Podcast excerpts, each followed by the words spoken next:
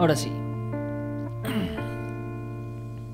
Hola amigo, ¿cómo estás? Te doy la bienvenida a un nuevo capítulo aquí en un mate reflexivo podcast cristiano. Mi nombre es Julián Galeano y hoy es el capítulo número 3. Vamos a hablar de algo muy interesante y es el tema de la duda. La maldita duda que muchas veces nos limita, ¿no? Hay un montón de proyectos que mueren antes de nacer por culpa de la duda.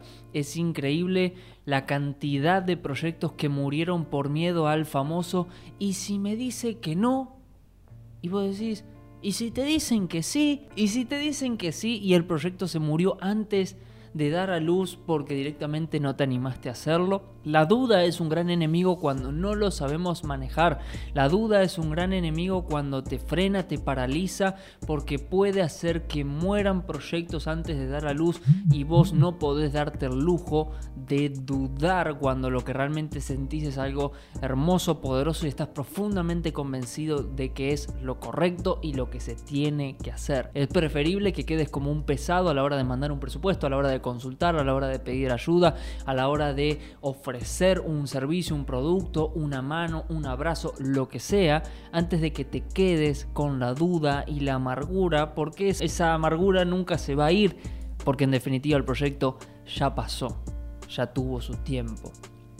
Hace poco estaba hablando con una, una piba que me decía que estaba, que estaba angustiada porque el chico con el que ella se está hablando, que ella está muy enamorada de él, le dijo feliz día del amigo. Estaba como, listo, friendzone, ya está, morí, tengo que, que en paz descanse. Y, y, ella cuando me contaba las conversaciones que tenía con este pibe, que se hablan intensamente hace tres meses, todo el día, todo el tiempo, yo le decía, me parece que él siente lo mismo, solo que quizás te tiró lo del día del amigo, y aparte en la forma que se lo escribió, vos te das cuenta que quizás fue más como un chiste o para medir también el terreno. Quizás él también se quería despejar un poquito la duda de ver si ambos sentían lo mismo, ¿no? Pero ella estaba angustiada. Eh, entonces, mi pregunta era, si vos sentís algo por él, en vez de seguir jugando algo que no es lo que vos querés, no es la amistad lo que vos estás buscando con él, sino quizás algo más profundo, ¿por qué no tirarse a la pileta? ¿O por qué no empezar a buscar y a producir conversaciones para que se dé el ambiente para charlar esto que realmente a vos te está pasando? Quedarte con la duda te puede amargar. Si vos estás todo el tiempo pensando, ¿y qué estará pensando la otra persona de mí? ¿Y qué tal si le caigo mal? ¿Y qué tal si aquella persona me odia? Esa duda es totalmente innecesaria. Esos pensamientos no sirven para nada. Los únicos pensamientos que sirven y que te hacen bien son los que más o menos tienen por lo menos algún sustento o alguna confirmación para que vos puedas estar en paz. Porque si no andamos deambulando siempre en ideas o en preguntas que no tienen respuesta o en preguntas que nunca sabremos cuál es la respuesta y nos amarga, nos preocupa y nos cargan de forma innecesaria. Un buen ejemplo de esto lo encontramos en la Biblia, Juan el Bautista. Eh, Juan el Bautista tenía el llamado de ser el antecesor de Jesucristo. Él tenía que preparar al pueblo para la llegada del Mesías. Su trabajo iba a ser muy concreto, iba a ser un par de años, iba a ser medio famosito, pero después valijas y a otro lado porque el Mesías iba a llegar e iba a cumplir la misión que tenía por delante Jesucristo. Entonces Juan el Bautista empieza a bautizar personas, empieza a tener miles de discípulos, miles de personas que lo siguen, porque Juan el Bautista dice, Em, justamente él se presenta de esa forma. Yo soy el que tiene que venir antes del Mesías. Yo estoy preparando el camino antes de que llegue el Cristo. Entonces las personas lo empezaron a seguir porque dijeron pronto va a llegar el Mesías, enseñarnos más, mostrarnos más, hasta que finalmente aparece Jesús, empieza a hacer milagros. Juan el Bautista lo bautiza al mismo Jesucristo y Jesús empieza su ministerio. Ahora, ¿dónde está la duda? O dónde viene el problema con Juan el Bautista. Y esto nace cuando él es encarcelado. Cuando él es injustamente encarcelado eh, por un capricho tonto del rey. Después te invito a que puedas leer la historia. Eh, pero es encarcelado injustamente. Y en medio de la cárcel, en medio de la soledad, en medio de la oscuridad, de la humedad, de la poca comida, em, de estar pasándola mal, porque no sabes si mañana vas a vivir. Sos un preso prácticamente político. En, en ese momento Juan el Bautista se sentía muy mal, muy oprimido y empieza a dudar de si realmente todo lo que él hizo valió la pena, si realmente todo su trabajo, todos los años de dedicación valieron al final de cuentas la pena, porque ahora estaba encerrado y no le estaba pasando nada bien. Entonces Juan el Bautista sabía que su propósito era preparar el camino al Mesías, y ahora aparece un tal Jesús y él es encarcelado de forma injusta. Entonces dice, si me voy a morir acá, necesito saber si al menos todo lo que hice valió la pena, si es que ese famoso Jesús es el Cristo. Si ese Jesús no es el Cristo, tengo que salir de acá o tengo que, no sé, pero esto no es para lo que yo fui llamado. Entonces te voy a leer esto que encontramos en Lucas capítulo 7. Juan el Bautista llamando a sus discípulos para darle una tarea muy importante. Dice, los discípulos de Juan le dieron las nuevas de todas estas cosas y llamó Juan a dos de sus discípulos y los envió a Jesús para preguntarle, ¿eres tú el que había de venir o esperamos a otro?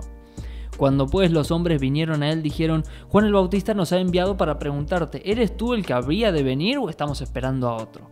En, ese, en, esa misma hora Jesús sanó a muchos de enfermedades y plagas y de espíritus malos y a muchos ciegos les dio vista. Y respondió Jesús, les dijo, id y haced saber esto a Juan lo que habéis visto y oído. Los ciegos ven, los cojos andan, los leprosos son limpiados, los sordos oyen, los muertos son resucitados y a los pobres es anunciado el Evangelio. Y bienaventurado es aquel que no halle tropiezo en mí. Entonces, lo primero que podemos ver acá es una conducta proactiva de Juan.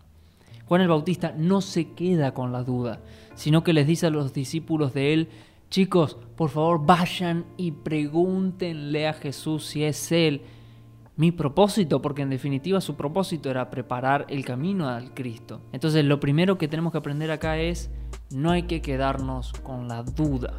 Si vos tenés una duda, es importante que te la quites porque la duda te frena, te paraliza y no te hace ningún bien. Entonces es importante que despejes tus dudas y que la puedas resolver rápidamente. En segundo lugar, es importante que encuentres un entorno de amigos y de personas que te rodeen que sean proactivos. Juan el Bautista podría haberse encontrado con discípulos que le digan, Juan, ya está hermano, estás acá encerrado, te vas a morir pronto, piensa en otra cosa, acá te traje un sándwich. No, Juan el Bautista buscó a sus dos discípulos que seguramente eran muy proactivos, que tenían muchas ganas y esos no dudaron nada. Fueron rápido a buscar a Jesús y a decirle, Jesús, mi amigo Juan el Bautista, a la persona que nosotros seguimos hace tiempo, está mal y necesita saber si sos vos. Entonces es importante que nos juntemos siempre con personas que ante la duda, ante un momento de angustia, donde nosotros estemos mal y necesitemos eh, descargarnos y hablar con alguien, encontremos personas que así como los discípulos de Juan te extiendan una mano, así como los discípulos de Juan te abracen y te digan, ¿sabes qué? Yo te voy a ayudar en lo que vos necesites. Yo no te puedo sacar de la cárcel, Juan. Yo no tengo la fuerza, no tengo un abogado, no tengo las llaves, no tengo una espada para ayudarte a escapar. No puedo. Pero si vos necesitas esto, contá conmigo. En lo que sea, contá conmigo. Hasta donde te pueda ayudar, contá conmigo. Qué bueno que es tener amigos que sean así Amigos que no te resuelvan todo, pero por lo menos estén a disposición para darte lo que ellos puedan darte para que vos estés mejor. Así que eso es muy importante, encontrar amigos de esa talla y también ser uno ese tipo de amigos. Ser ese amigo que quizás no puede resolver todos los problemas de tus colegas, pero sí ayudarlos en lo que por lo menos esté a tu alcance. Y en tercer lugar, como tercera reflexión, creo que lo importante acá es no quedarnos con la duda, pero no despejar la duda en Google, sino despejar la duda en Dios. Despejarnos de todas dudas en Cristo Jesús. Juan el Bautista no le pidió a sus discípulos que le digan simplemente, ¿y qué ven? Los mandó a sus discípulos a la fuente misma, los mandó a Jesús, a que vayan a hablar con Cristo. Y nosotros tenemos que hacer lo mismo. No estamos encerrados en una cárcel como Juan el Bautista. Estás en tu casa, estás en tu, en tu pieza, estés donde estés Ahí Jesús puede acercarse, ahí mismo puedes charlar con Él, ahí mismo puedes despejar tus dudas, cerrar tus ojos y decirle, Señor, ¿por qué estoy pasando por esto? Señor, ¿por qué, ¿por qué tengo que atravesar este proceso? ¿Por qué, papá? ¿Qué se debe? Dame el discernimiento para entenderte, dame el discernimiento para poder afrontar esta situación, para poder llevarla adelante, dame los recursos, la creatividad, la sabiduría. Orar en el nombre de Jesús para despejarnos de todas dudas nos da fuerzas nuevas. Así que anda a la fuente para despejarte de las dudas. Está bueno que vayas a un pastor, a un familiar, a un amigo, pero recordá que una fuente inagotable de sabiduría y de fuerza está en Cristo y en el Espíritu Santo. El capítulo de Jeremías 33, versículo 3 dice, llámame a mí y yo te responderé, te contaré secretos grandiosos e inimaginables que tú no conoces. Eso, ¿sabes quién le está diciendo a Jeremías? El mismo Dios. Dios le dice, dale, vení, ora no te quedes con la duda. Jeremías estaba igual que Juan. Jeremías estaba encerrado en una cárcel y cuando Dios le dice esto y le muestra sus profecías y le muestra lo que se viene por delante, cuando Jeremías vuelve en sí, seguía estando en la cárcel. Jeremías no había salido de la cárcel. Y eso a veces nos frustra y eso a veces nos cansa. El hecho de decir, Señor, estoy orando, está todo bien, despejo mis dudas en vos, pero sigo estando en la misma miseria o sigo estando en el mismo problema. Bueno, despejarnos de las dudas, clamar y orar a Dios, no es para ver siempre resultados de forma inmediata. A veces Dios quiere preparar tu corazón, quiere darte fuerza, quiere darte ánimo, quiere darte vigor para que hagas frente a este proceso y lo puedas superar etapa por etapa. A veces en cambio Dios te puede dar así nomás un milagro y, te puede sanar, te puede restaurar, te puede dar lo que vos estás necesitando para salir de forma inmediata. Pero a veces simplemente el Señor quiere trabajar tu proceso de maduración espiritual.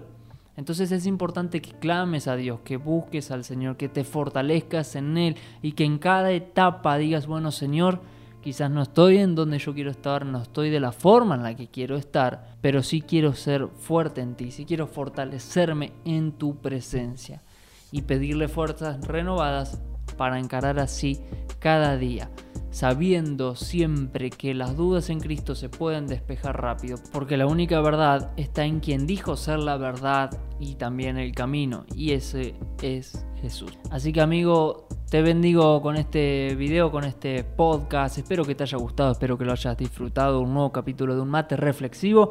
Si te gustó, por favor, compartilo, dale me gusta y déjamelo saber en los comentarios qué te pareció y cómo trabajás vos también la duda. Dios te bendiga, que tengas una buena semana y nos vemos en el próximo capítulo aquí en un mate reflexivo.